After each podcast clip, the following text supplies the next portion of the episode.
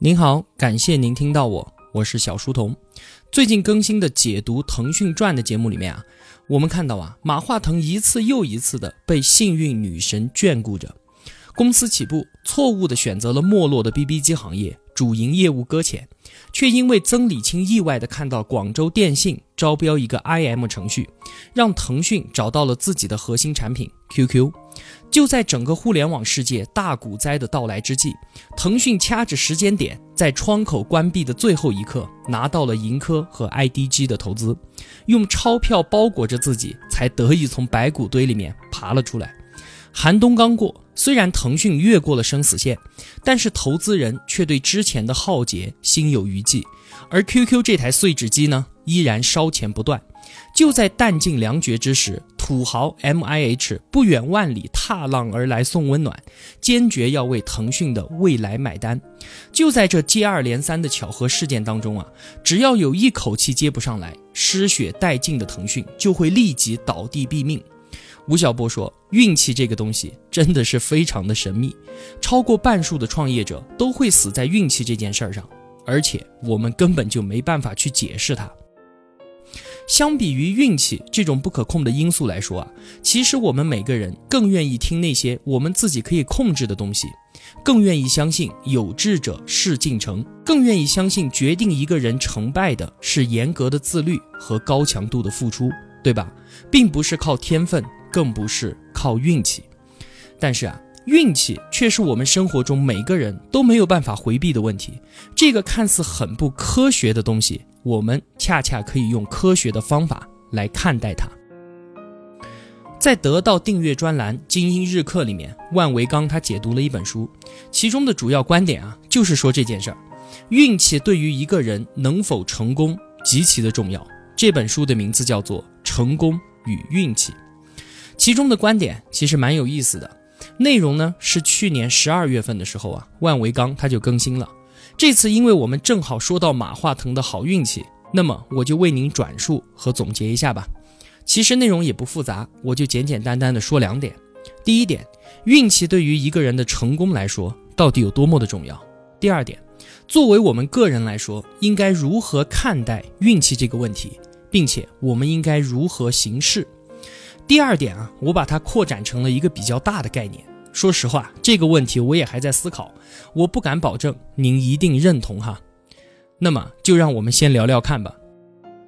话说有一部美剧叫做《绝命毒师》，应该很多同学都知道，收视率高，知名度很高，很成功的一部美剧。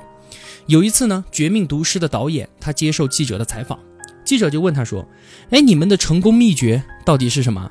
他回答说：“你想，你有没有这样的经历？”有时候你把一张纸揉成一团，随手一扔就可以丢到远处的垃圾桶里面，而你下次呢还想再来一次的时候，就算你百般努力，可能也丢不进去了。我们这部剧的成功就有点像是扔纸团这件事儿。我们剧组的所有人确实都非常非常的努力，但是你不知道的是啊，我们隔壁的电视剧的剧组也和我们一样的努力，可是为什么非得是我们成功了呢？秘诀到底是什么？你问我，我也想知道啊。如果我知道秘诀的话，我还可以再拍一部如此大热的电视剧。可说实话，现在《绝命毒师》可以红成这样，我已经是偷着乐了。你看，这位导演其实他是说了实话，那就是他的成功经验就是运气。我们现在所处的社会，不管是远在美国，还是就在我们中国。大体上都是一个精英社会，也就是我们可以依靠天赋和努力去争取财富跟地位，这是一个举贤任能的好时代。然而啊，现在我们所看到的精英们，他们之所以可以名利双收，全都是因为他们的天赋和努力，外加自己的理性选择吗？那可不见得吧。万维刚说啊，他们的成功很大程度上面是因为运气。《成功与运气》这本书里面啊，列举了很多的例子。万维刚呢，他总结了个人运气的三大特点，我们来说说看。首先，第一个，运气是可以不断放大的。假设现在有两个人，阿猫和阿狗，他们的天赋、努力程度和见识水平完全一毛一样，但是阿猫的运气呢，比阿狗好那么一点点，一点点是多少？大约百分之五吧。那么请问，假以时日，阿猫的个人收入会比阿狗？高多少呢？也是百分之五吗？并不是，答案至少是百分之五百。因为我们的人类社会啊，它是一个非线性的复杂系统，这就意味着初始条件好那么一点点，最终的结果并非只是等比例的增加那么一点点而已，而是会放大很多很多倍。比如说，一对非常优秀的双胞胎姐妹，就在高考的那一天，妹妹发挥正常，而姐姐呢不巧来例假了，发挥失常。二十年之后，也许妹妹就能得到一个诺贝尔化学奖，而姐姐则是某个化工厂的工人。面对高考这样的机会啊，失去一次，也许可以复读一年，明年重来。可是，在我们的人生当中，很多宝贵的机会，甚至能有一次，就已经是阿弥陀佛十分的幸运了。错过这一次之后，你就会走上完全不同的人生轨迹，对不对？特别是在人生的早期，好运气就是有很大很大的放大效应。我记得啊，在《魔鬼经济学》那本书里面有一个大规模统计的例子，说职业的冰球运动员有百分之四十都是出生在每年的第一季度，也就是一二三月份，只有百分之十的运动员他出生在第四季度。为什么？因为他们小时候啊参加少年冰球队选材的时候是按照年龄分组的。而出生在每年第一季度的孩子，在同龄段就有整整一年的身体优势，他们被选中的机会就会更大。冰球它是一月一号划线的，而我们上学也是一样，只不过划线的时间点变成九月一号，对不对？那么如果是夏天出生的孩子，他就是班上年龄最小的孩子，就已经吃亏了，因为年龄大的小孩从小就会被潜移默化的培养一种东西，叫做领导力。这就是为什么公司的 CEO 出生在六月和七月的人比较少的原因。这就是第一点，运气是可以被不断的放大的。第二点，运气是可以叠加的。这个我们在马化腾身上已经看到了，对吧？而比马化腾运气还要好的人真的是多了去了。比方说比尔盖茨，他也是一连串的好运气。首先，比尔盖茨出生在一九五五年。如果他再早生几年，或者是晚生几年的话，他的青年时代就错过了个人电脑的第一波浪潮。其次，比尔盖茨的家境很好，更好的是他所上的那一所私立高中，那所学校啊是当时全美国唯一一个能够给学生提供马上就能看得到运算结果的计算机终端的中学。那个时候啊，绝大多数的大学都没有这个条件。这个及时反馈机制就让少年的比尔盖茨刻意练习出了优秀的编程技术。再有，比尔盖茨从哈佛退学创业的时候，正好又赶上了 IBM 需要个人电脑的操作系统。本来呢，IBM 已经计划好了找一家公司购买，可是却意外的跟这家公司没有谈成，这才轮到了比尔盖茨。最后，比尔盖茨的公司去收购一个操作系统 QDOS，而对方的负责人却不懂行。五万块钱就卖给他了，便宜的要死，这才有了后来他的第一桶金 MS DOS。上述的这一连串的事件啊，只要有一件事情不成立，就成就不了今天的世界首富。这个概率啊，就相当于连抛二十次硬币全是正面，这概率实在是太小太小了。确实，如果是具体到某一个人的身上，基本上是不可能发生的。但是毕竟我们的世界上有那么多的人，总会有人能够碰得到。这就像是中彩票一样，概率确实非常小，不过总是有人会中，对吧？这就是第二点，运气是可以叠加的。第三点，竞争越是激烈，那么就越靠运气。刚才我说的这些啊，并非是要说比尔盖茨或者是马化腾他们的成功全靠运气，而是说要达到这样的成就，达到这样的高度，光有天赋和努力是远远不够的，而且很多领域它都是如此。比方说体育竞技，像是美国的高中棒球联盟，在全美国有四十五万名高中生在打棒球，而每年能够被职业球队选走的学生只有一千五百人而已。再有，美国棒球联盟每年比赛总共报名的名额只有七百五十个，你想想看哈，能够给这每年的一千五百个新人几个位置呢？四十五万个人中取几个，可谓是万中无一。有人会说，人生它是一场长跑，不要计较孩子能不能够赢在起跑线上。通过刚才的例子啊，我们可以看到，说出这样话的人，家里面一定是没有练职业体育的孩子。这样的职业竞技体育竞争极其的残酷，想要脱颖而出，不但要赢起跑线，而且要不断的一直赢下去，你才能够获得一次正式比赛上场的机会。在此期间，无论是什么原因，哪怕这个原因是生病了、堵车迟到了，或者是人家就忘记通知你面试了，即便是这些非常偶然的因素，只要一次没有选拔上，那么就基本上没有下一次机会了。道理很简单。因为高手实在是太多了，万维刚介绍了一个计算机模拟实验，说假设一种比赛啊，决定胜负的因素当中，天赋和努力占百分之九十五，运气呢只占百分之五，最后获胜的都是一些什么人？结果是当参赛的人数足够多的时候，胜出的绝大部分都是运气好的人。这就是因为比赛中的高手足够的多，他们的天赋和努力值都非常的高，那么这些人之间。又比什么呢？当然是比运气了。现在的职业体育比赛，它不就是这个样子吗？没有天赋和努力，你就根本就上不了场。我们统计了短跑项目的男女共八个世界纪录，其中有七个都是在顺风的时候创造的，有一个是没有风的时候，没有一个是在逆风的情况下。机遇只偏爱有准备的头脑，这句话说的当然好。但是实际问题是有准备的头脑实在太多了，而机遇却太少了。如果我们仅仅凭天赋和努力就能够在一个领域取得了不起的成就，那只能够说明我们所在的这个领域还不够热门，没有吸引太多跟我们一样有天赋、一样努力的人，并且啊，天赋不同样也是一种运气吗？智力主要是靠遗传的。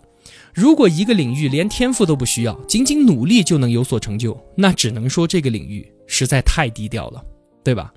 这么说来，运气它不是万能的，但是没有运气也成不了大事，特别是在高水平的竞争当中尤其如此。不过啊，我们并不是每一个人、每个同学都是要参加像是竞技体育这样残酷竞争的行业。那作为我们一般人来说，应该怎么去对待运气这个问题呢？又该如何行事呢？先说一个故事吧。话说啊，有一个人去买彩票，说一定要选择一个尾号是四十八的号码。可是当时的技术呢比较落后，不能够电脑选号、现场打印，他就只能在现有的彩票里面翻找。那好不容易找到了一张尾号四十八的，结果就中了大奖。后来有人就问他说：“你有什么秘诀吗？”他骄傲地说：“之所以买四十八，是因为我顺从天意。”我连续七天梦见了七这个数字，七七四十八嘛。但是我们知道啊，七七明明就是四十九，所以人其实就是这样。当我们取得一点成绩的时候，总能够从自己身上找到努力的原因。对于买彩票这件事儿，我们都知道完全就是运气，但是很多人总是愿意相信其中是有规律的。你看，新浪这么正规的网站，上面都有专门研究彩票规律、分析号码走势的专栏，对吧？就是有人对此津津乐道，好像中彩票了就是因为你做好了研究工作一样。我们尽可以嘲笑那些研究彩票号码的人，但是别忘了，几乎所有的成功，它都有运气的因素。甚至很多做投资和炒股的人，一旦成功，都说自己眼光独到和研究充分，而刻意的回避运气的作用。其实啊，这也没啥奇怪的，这就是我们人类的天性罢了。比如说，我们经过一番努力，取得了一个还不错的成就。当我们回顾这段经历的时候，最难忘的一定是自身在其中付出的努力，而容易忽略掉外界的偶然因素。即使当时我们觉得确实太幸运了，但是过段时间我们还是容易把它给忘了。所以到最后，连我们自己都会认为成功是我们自己努力的结果。就像是你在骑自行车的时候啊，会遇到顺风和逆风的情况。如果你是逆风骑车，会感觉到很累，也就记住了这个风向；而如果是顺风呢，你很容易就忽略了它。所以人们特别容易记住逆风前行时的努力付出，而忘记了顺风时的幸运。我们这样的天性能给我们自己带来什么好处呢？恰恰是可以让我们选择去努力。网上有这样一个段子啊，说写作业。你写了又不一定会考，考了呢你又不一定能毕业，就算毕业了你又不一定能够找得到工作，就算你找到工作了你又不一定能够娶到老婆。那么你现在干嘛还要写作业呢？对吧？当我们过分的强调运气因素的时候啊，任何主观的努力都变得没啥必要了。像刚才说的，高水平的竞争需要我们付出努力，外加运气，对不对？比如说想进好的大学，就得从小开始坚持不懈的努力，付出大量的时间和金钱，还未必能够进得去。可是如果努力程度不够，那么你是肯定进不去的。在这样的条件之下，我们作为家长应该怎么跟自己的孩子说？是说努力就能够成功呢，还是实事求是的说，即使你努力也未必成功呢？我觉得吧，还是应该强调正能量。不管运气如何，不信那个邪，动员自己埋头苦干，也许到时候真的有机会，对吧？当我们思考这些问题的时候啊，我们需要一种一流的智慧。什么叫一流的智慧呢？最后再说一个故事。话说，二零一二年美国大选，民主党奥巴马对垒共和党罗姆尼。《纽约时报》的专栏作家他提出了一个问题，他说：“奥巴马经常说，美国人之所以能够过上富裕的生活，是因为美国的社会和政治力量，所以我们应该感谢国家。”罗姆尼呢，则认为，一个人之所以能够努力获得财富，和他的文化传统有很大的关系，我们应该感谢我们的文化传统。可是这位作家说啊。我却觉得我能过上今天的日子，明明是因为我自己努力工作啊。那么，我们所获得的成就当中，到底有多少应该归结于自身的努力，而又有多少归因于外界环境的影响呢？成功与运气的作者给出了非常漂亮的答案。他说：“怎么看待这个问题，其实取决于你是往前看还是往后看。”如果我们要计划将来，我们就应该相信未来尽在自己的掌握之中，只要付出就能够有所回报，哪怕这只是一个幻觉，也应该去相信它，因为只有当我们相信它的时候，我们才有可能全力以赴。而当我们已经取得了一些成就，回顾过往的时候呢，就应该意识到自己所得到的已经超出了我们应得的，我们应该为此感到庆幸。所以啊。当您作为一个野心勃勃的执行者的时候，你可以认为你自己配得上你取得的每一个成就；但是作为世界上一个普通的个人的时候，你应该知道这完全就是胡说八道。没有外界环境的支持，你永远无法取得今天的成就。从不同的角度去看待同一个问题，你会得出不同的结论，而且这些结论其实它都是正确的。这也就印证了那句话，这也是我今天最想说的一句话。检验一流智慧的标准，就是看你能不能够在头脑中同时存在两种相反的想法，还能够维持正常行事的能力。钱钟书老先生也有过类似的观点，他说啊，自相矛盾是智慧的代价，这是人生对于人生观开的玩笑。作为我们普通人，应该怎样看待运气这个问题呢？答案就在于我们能不能够调用这个一流的智慧。我们一般啊，总是喜欢把有智慧的人想象成为那种价值观清晰、逻辑一致的人，而实际上呢，高手的境界恰恰是混沌的，而不是清晰的；是随机应变的，而不是条条框框的。像是投资理财的高手，绝对不会是一味的谨慎，或者是一味的大胆。他最有价值的判断，极有可能是在电光火石的一瞬间做出来的，甚至是和他平时主张的逻辑都完全相反。这才是高手，所以很多人都说成长是为了懂得更多的道理。这句话应该改一改，改成成长是为了让自己的精神世界去容纳更多相反的观点，而且知道自己在什么时候使用那些不同的道理。那么，我们稍微总结一下吧。一个人的成功，运气发挥着不可忽视的作用。运气不仅可以被放大、累加，而且竞争越是激烈，那么运气。就越是重要。说到这里啊，我越来越理解吴伯凡说的那句话：所谓的战略不过是事后总结出来的好运气而已，而所谓的勇气不过是当时情况下的不得不罢了。作为我们普通人来讲，应该正视运气这个问题，既不能回避它，也不能完全的依靠于它。我还是坚信啊，努力了才有可能有机会，而不努力呢，绝对没戏。当我们总结过往的时候，不要忽略运气的存在；而当我们面向未来的时候，依然要全力以赴。成长就是把我们自己不断的塑造成一个矛盾体的过程，自相矛盾是智慧的代价，当我们面对两个对立观点的时候，不用忙着选择站边支持，为了与对面的支持者争出高下而搞得面红耳赤，没必要。这会使得我们本能的去寻找各种论据来支持自己站边的观点，这就意味着堵住了我们看到另外一种价值的可能性，给自己的成长设置了一个没必要的障碍。所以啊，不要纠结于自己是不是处于矛盾的状态，矛盾它本身就是一种常态，请用开放的态度给自己更多重新思考的机会。检验一流智慧的标准，就是看你能不能够在头脑中同时存在两种相反的想法，还能维持正常的行事能力。人都是由两部分构成的，一个是乱七八糟的想法，一个是事到临头的选择，而后者才一步一步地构成了我们现在的自己。就在我们把自己投向未来之前，我们其实什么都不是。小到点菜，大到谈恋爱。所有的选择都是在两个截然相反的正确道理之间找到那条细如发丝的黄金中道。所以啊，从这个意义上来看，提升我们自己的认知能力和选择能力，才是我们过好这一生的最大保障。好了，今天就说这些吧，希望对您有帮助。几块钱的打赏对您来说无足轻重，但是对于我个人而言却是极其的重要。